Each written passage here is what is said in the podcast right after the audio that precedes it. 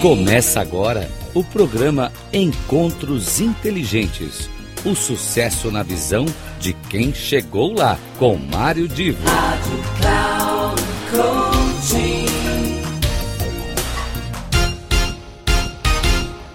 Alô, queridos amigos ouvintes da Rádio Cloud Coaching, começa agora mais um dos nossos encontros inteligentes. Na realidade, a gente está dando sequência a uma conversa que eu iniciei com a Ana Cristina França Souza, que é uma craque em avaliação de empresas, ativos intangíveis, ativos tangíveis, e a, a experiência toda dela dentro de um ambiente de negociação de empresa, onde eh, muitas vezes se fala em valor da empresa, às vezes se fala em valor da marca, e dentro desse contexto é que nós estamos desenvolvendo uma conversa muito interessante. E na semana passada eu encerrei a conversa com uma, assim, um momento de uma pergunta que para mim tem sido uh, fascinante. E porque eu converso com muita gente a respeito de valor de marca, de branding, de marketing. Então, uh, percebam que eu vou dar início agora a um novo rumo na nossa conversa, a partir de uma pergunta extremamente desafiadora. E vocês, então, vão perceber como é que a conversa se desenrola. E eu já quero avisar que nosso papo com a Ana Cristina não terminará hoje, terminará na semana que vem porque ao longo da nossa conversa a gente teve vários rumos e eu não quero perder a oportunidade de trazer para todos vocês muita coisa interessante que nasceu dentro daquele bate-papo. Até já então eu volto no final, depois deste nosso trecho em que a Ana responde minha pergunta e a gente dá desenvolvimento na conversa. Até já. Agora tem uma pergunta que nessa linha de, de, de valor da marca que eu, eu como eu estou entrevistando várias pessoas, uh, existem pessoas que, como você, estão mais ligadas à questão da avaliação, uhum. existem pessoas que estão mais ligadas à questão da gestão, da construção da imagem, da reputação, uhum. uh, ou seja, eu estou conversando com pessoas que têm vários tipos de, de, de, de foco, foco. Né, em relação à marca. E eu já fiz uma pergunta para várias delas e ninguém me respondeu. É. E eu quero saber agora a tua opinião. Uh, aliás, ninguém respondeu, todos disseram o seguinte: eu não tenho a menor ideia. a resposta foi assim.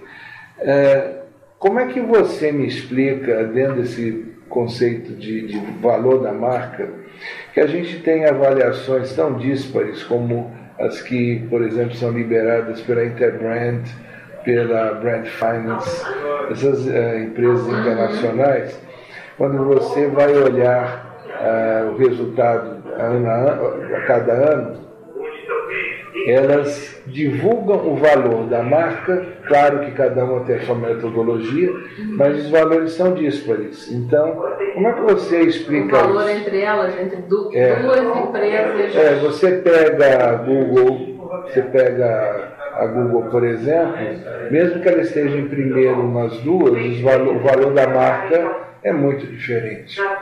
Se você pega ah, uma, uma, empresa, inclusive, por exemplo, GM, a General Motors, né, ou General Electric, você, ah, uma pode estar em, em quinto, na outra pode estar em nono, e os valores da marca em cada uma são diferentes. Como é que você explica isso, sendo que o, o cálculo é mais ou menos universal? É, só tem duas formas. Você já deve ter percebido isso. Eu não, Certa... nunca tinha olhado dessa forma, não. Eu geralmente acompanho aquelas publicações mais da Interbrand, assim. Saiu a publicação das 100 maiores e tal, mas não é uma coisa assim. É um processo fechado, então não me interessa muito, porque... Para você faz sentido aquele valor? Olha, eu não saberia te dizer se faz sentido assim. Porque o que acontece? O nosso enfoque da, da avaliação é muito financeiro e ele tem a, a influência é, qualitativa em cima do resultado financeiro. Porque, conceitualmente, a, metodologia de avaliação é essa. Se ele não está no resultado financeiro, não adianta ele ser uma marca super conhecida, que as pessoas conhecem, mas não, é, não, não, não dão valor a isso. Né? Então, eu vejo assim, não só do intangível, mas qualquer tipo de, de avaliação, uma coisa mais comum que tem dos avaliadores chegarem a dois valores completamente diferentes. Né? A gente está com um caso agora que a gente é o terceiro avaliador, uma câmara de arbitragem, uma empresa avaliou, uma consultoria avaliou a empresa por 2 milhões e a outra avaliou por 20. A mesma empresa, duas consultorias multinacionais consagradas e a única explicação que tem é uma delas está errada, uma dessas avaliações está errada. Se avaliar, ou as duas, né? É, ou as duas. No mínimo uma uma está errada. E a gente foi a terceira para dar esse voto de Minerva aí, de, de escolher esse, esse valor. E o que, que aconteceu? A metodologia era a mesma, as duas faziam fluxo de caixa, né, projeção, o período era o mesmo, a taxa de desconto era próxima, que é um, que é um ponto que pode gerar uma distorção muito grande, mas os cenários foram diferentes. Uma empresa avaliou o, o a empresa objeto no porte que ela está hoje, e a outra considerou uma expansão megalomaníaca que levou esse valor lá para cima. Então, dentro, por isso que eu digo, a finalidade é fundamental. Dentro da finalidade que era uma, uma disputa entre os sócios, você não poderia levar um cenário desse com baixíssima chance de, de, ocorrência, principalmente no prazo que eles fizeram, num processo de apuração de valores de mercado. Se essa avaliação fosse para um, uma tomada de decisão, vamos investir eh, nessa expansão ou não, qual vai ser o retorno desse capital, você pode simular qualquer cenário mirabolante para tomar uma decisão interna. Quando você está como avaliador independente entre duas disputas, você não pode, eticamente você não pode fazer isso. Né? Então essas, essas avaliações é, genéricas ah, para ranquear, cada empresa pode adotar um cenário é, baseado até no, no, volume de informação que ele tem. Né? Porque... Para você faz sentido comparar o valor da marca de uma empresa de um determinado segmento com o valor da marca de uma empresa de outro segmento? Cara, faz muito pouco sentido. Porque... Desse caso de ranking assim. Tanto não faz muito sentido que não é uma coisa que eu acompanho muito. Né? Isso pra mim é mais uma curiosidade. Ah, pô, olha, é, eu acho que faz mais sentido você comparar em relação ao exercício anterior se aquela marca valorizou ou não do que uma com a outra. Porque você comparar a Coca-Cola com uma Texaco é, eu não vejo muito sentido prático disso. É mais uma coisa até de vaidade, né? Pô, minha marca está lá entre os top 10. Porque, primeiro, eles só fazem isso para empresas de, de capital aberto. Né? Eles partem só daquelas informações públicas. Você, tem, você pegar grandes empresas aí. É, é, é, exatamente. Ele tem esse lado, mas eles fazem pesquisas em. É, para cada uma das marcas, eles fazem pesquisas ao mercado. Sim, né, de de conhecimento, né? De... Que é da força da marca. Eles tentam avaliar exatamente a força da marca. É, eu, eu para mim uma avaliação está muito ligada à finalidade. Eu não sei esse estu, esses estudos, eu não sei assim a finalidade deles qual é. Né? Ah, eu quero só mostrar que eu sei fazer, eu quero só comparar uma com a outra. Então para mim é uma, uma, informação meio perdida. Eu, não uso essa informação para nada no, no, meu dia a dia assim, prático. Acho interessante, se alguém me alguém, as pessoas geralmente até me mandam, pô, você viu que saiu essa pesquisa, eu olho caramba tal. Mas não é uma coisa que tem uma clareza pro, pro leitor. Né? Ele é, é uma informação quase que é, mais de curiosidade do que, do, do que técnica. É, é, esse, como eu disse, esse é, é um primeiro artigo, ele vai tentar explorar exatamente, conceitualmente falando, como é que a academia interpreta Brand Equity e Brand Value e as, as derivações em torno. Ah, um outro, o segundo artigo, na realidade eu já vou para o terceiro, de pegar emendando aqui na nossa conversa, o terceiro artigo, ele é, é focado em, em valor da marca, das marcas globais, uhum. e aí eu quero avaliar um modelo é, longitudinal hierárquico em que eu vou ter uh, para cada marca, marca global, uhum. nas marcas globais, para cada marca uh, eu sei o país de origem da marca, eu sei qual é o segmento de negócio que ela pertence. Eu tenho para cada ano, desde 2007 até agora, eu tenho a força da marca e como é que ela variou, 2007, 2008, 2009. Ah, essa força da marca é dada numa escala de seis pontos. E eu tenho o valor da marca. Eu tô, isso que eu estou dizendo, eu tenho, na realidade, são os dados publicados pela Brand Finance. É, dados públicos, né? Portanto, desde 2007 até 2014, passando ah, nesse período por 2008, que foi um ano em que muita coisa aconteceu. E, e no meu estudo, eu, é, o que eu quero verificar é o seguinte: estatisticamente, é, qual o poder de explicação para valorização ou desvalorização da marca nesse período? do país de origem, da força da marca e da sua. É, tá, tem um aspecto longitudinal, é, mas é o país de origem, a força da marca e os segmentos de negócio. Por exemplo, o segmento de negócio, na sua opinião, ele protege o valor da marca? As marcas, elas variam para cima ou para baixo o valor dentro do mesmo segmento? Com certeza, eu acho que. É, eu estava conversando com uma amiga que está tá fazendo mestrado também, e a, a pesquisa dela é a importância da marca corporativa no setor farmacêutico, né? Nos, nos remédios genéricos. Então, você vê aonde a marca pode alcançar, né? Você ter uma, um, teoricamente uma commodity, né? Que era para ser só o composto químico e, serem todos iguais. Aonde que a marca dá uma segurança é, técnica, né? podemos dizer, né? Ou de, de qualidade em cima de produtos iguais, né? Seria você não ter mais a, a commodity né? dentro do é, setor. Na realidade, você pode dizer para sua amiga que a, a, minha médica, por exemplo, ela, quando eu pergunto para ela que pode ser genérico, ela fala, se for da Medley, pode. Uhum, exatamente. Então, ou seja, a Medley ganhou uma confiança em relação à fabricação é, ainda está fazendo uma commodity. Pois é, então alguns setores, esse é um exemplo, em que a marca realmente é um ativo que faz total diferença. Então existe uma tendência aquele ativo ser tratado é, estrategicamente de uma forma diferente do que um outro setor em que a marca não é talvez tão impactante na geração de receita, mas talvez um outro ativo, né? uma tecnologia, um software. Então, é, com certeza eu acho que o setor tem uma influência muito grande.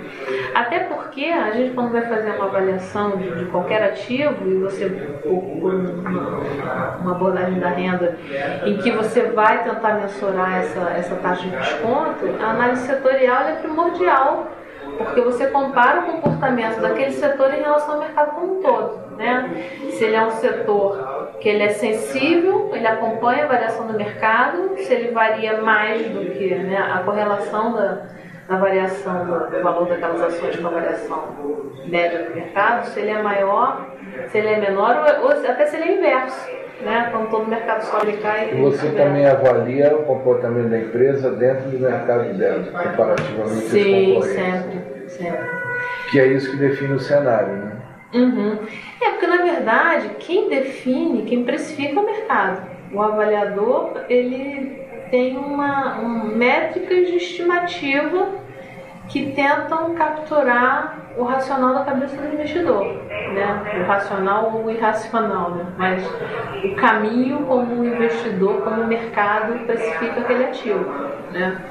Então, e o avaliador ele sempre vai estar um pouco defasado, porque ele tem ter um distanciamento para uma observação, né, passada para orientar essa projeção futura que você vai fazer. Então, o investidor hoje provavelmente já está é, tendo uma percepção diferenciada e o avaliador ainda está olhando um pouco né, o que aconteceu ontem. Né? E eu, vejo que eu, eu, estou especulando a sua experiência e a sua, sua percepção a respeito do assunto é, de alguma coisa que eu vou aplicar no modelo e vamos ver o resultado. É, e o país de origem, você acha que de alguma maneira é, para essas mar grandes marcas, eles, é, essa, o país de origem influencia a, a valorização ou não da marca? Ah, com certeza. O carimbo de país protege ou não? Com certeza, porque você tem desde a questão cultural, né, da, da tradição daquele país naquele segmento, e você tem também o risco país, né? Então, se eu estou fazendo uma avaliação de uma marca aqui no Brasil, o, o mercado brasileiro tem uma percepção do risco Brasil muito menor do que o, o, o investidor estrangeiro. Então, qualquer empresa, duas empresas iguais, no mercado maduro e no mercado emergente, no mercado emergente, para o mesmo patamar, ele vai valer menos, porque tem um risco embutido ali muito maior. Então, muitas vezes você tem situações de, de, de, um leilão aí de diferentes investidores numa, numa empresa brasileira, o cara de fora ele paga menos porque quem está aqui no, no, Brasil tem uma percepção de risco diferente. Ou ele já, já, já tem aquele risco dentro do, do custo de capital dele, então ele usa o mesmo patamar. O cara que vem de fora não, ele põe um, um plus porque ele não conhece o mercado aqui. Né? Ele conhece o que está na mídia, então ele tem uma, uma percepção é, mais grave, geralmente, do que do que quem está aqui. Então, é uma das minhas curiosidades e que aí a, a estatística que vai mostrar é, é, como é que essas marcas globais, a performance no sentido de valor, né? como é que essa, essa performance se deu na passagem de 2008 em diante. Porque, considerando que é, que é algo que a gente sabe que 2008 para 2009 é, gerou muitos impactos na economia internacional e na, no desenvolvimento dos negócios em escala global, de certa forma isso deveria ter afetado as marcas também. E eu, uma das minhas curiosidades é ver como é que isso. É, uma forma que você tem ver isso é que hoje existe uma figura contábil, uma ferramenta chamada Imperma. Não sei se você já ouviu falar, mas é, é uma hoje uma obrigação contábil que você tem que fazer que é garantir que os seus ativos não estão por um valor contábil maior do que um valor que ele possa recuperar. Então, por exemplo, eu comprei em 2007 uma empresa e, dentro do meu balanço agora tem aquela marca dela, o valor justo, né? que é um primo do valor do mercado, né, um padrão de valor parecido com o valor do mercado, com umas restrições a mais. E aí, em 2008 veio uma crise. Será que esse ativo perdeu valor? As empresas hoje são obrigadas, os ativos intangíveis, pelo menos uma vez por ano, fazer esse teste.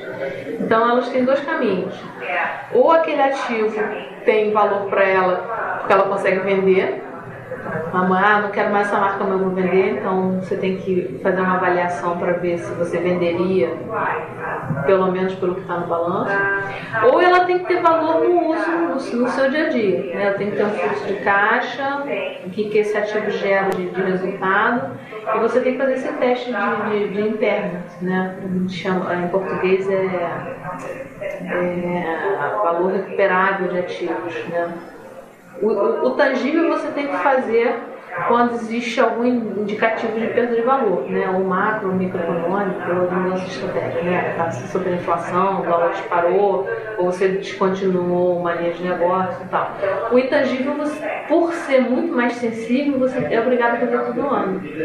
Então, uma forma que você tem, talvez, de checar isso é pegar a, um, um setor, não vai fazer fazer tudo, mas pegar pelo menos essas empresas que você vai alimentar na sua base e botar lá uma, uma variável, teve, teve redução por internet ou não, né?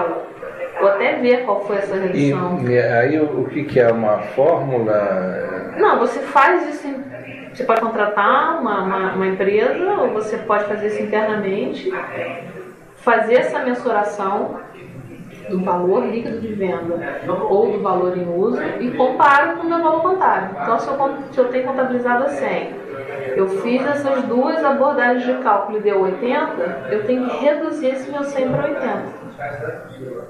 E, e no, comecinho de 2009, janeiro, fevereiro... Agora, isso é, é internacional? Isso é uma prática internacional. Hoje o mundo inteiro faz, porque o mundo basicamente é dividido entre o padrão americano e o IFRS. Né? Tanto o IFRS quanto o USGAP, nas duas correntes contábeis você tem que fazer. Então no Brasil, por exemplo, as empresas são obrigadas, toda empresa né, de capital aberto sujeita às IFRS tem que fazer. Quer dizer, então, é, essas empresas todas macro, elas devem ter, é, é. essas empresas globais, se elas têm essa marca contabilizada próxima do valor do mercado. O que acontece? O ativo que você desenvolve internamente, se você pegar, por exemplo, uma Coca-Cola, a Coca-Cola nunca foi vendida, né? Ela está lá desde que foi criada dentro da própria empresa. Provavelmente o valor contábil dela é pequeno comparado ao valor de mercado porque você só pode registrar contabilmente a valor justo, o valor do mercado, quando você compra um ativo de alguém. O que você desenvolve internamente, você não. Então, você pegar lá o balanço na Axis, a gente está lá com o valor. Só o que a gente teve de investimento, né, de, de advogado, desenvolvimento da marca, não tem ali o valor com todas as potencialidades. Mas se alguém pegar uma multinacional comprar a Axis, essa empresa que comprar vai ter que avaliar essa marca mercado e registrar. Aí eu fui no congresso no começo de 2009 só sobre valor justo e tinha uma das palestras foi com um diretor lá da SEC, né, que é a nossa CVM, e ele falou, nesse ano a empresa que não tiver perda por interno, ela vai ser fiscalizada, porque a gente teve um fator macroeconômico aí uma crise sem precedentes desde a década de 30, em que todo mundo perdeu valor. A empresa que falar que fez o teste e, e não perdeu o valor dos ativos, ela vai com certeza vai ser fiscalizada, porque é, existe um, um, indicativo enorme que todo mundo perdeu o valor. Né? Então, essas crises têm essa, esse poder grande de, de teoricamente derrubar todo o mercado. Né? É, não tem nada a ver com a minha, minha, meu estudo, não, mas é uma curiosidade que me surgiu aqui. Isso que você falou da das, empre das empresas todas perderam o valor, perderam o valor ativo. Isso não parece o caso de bolha? Em que você vai, vai na economia, você vai gerando uma bolha e uma bolha alimenta outra bolha e de repente vem alguma coisa e ajusta tudo para um padrão menor. Pois é, pessoal, aí estamos nós já com o final desta segunda parte da gravação da Ana Cristina. E eu ó, terminei com uma pergunta para vocês já ficarem pensando. Será que muitas vezes essa coisa de avaliação de ativo ou é, quando alguma empresa ela mexe com os valores dos seus ativos não tem a ver com essa história de bolha? Não sei, ela vai responder na semana que vem. Eu fico aqui com o meu agradecimento sempre muito especial pela atenção de vocês e conto com a presença de todos para mais um dos nossos encontros inteligentes na semana próxima. Um grande abraço a todos e até lá.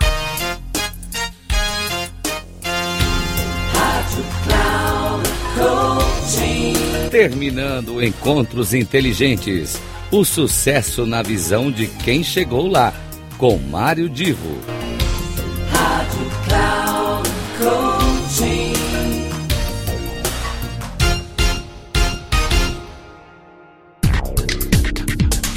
Não perca Encontros Inteligentes. O sucesso na visão de quem chegou lá, com Mário Divo. Sempre às terças-feiras, às 8 da manhã, com reprise na quarta às 12 horas e na quinta, às 16 horas, aqui na Rádio Cloud Coaching. Acesse o nosso site radio.cloudcoaching.com.br e baixe nosso aplicativo na Google Store.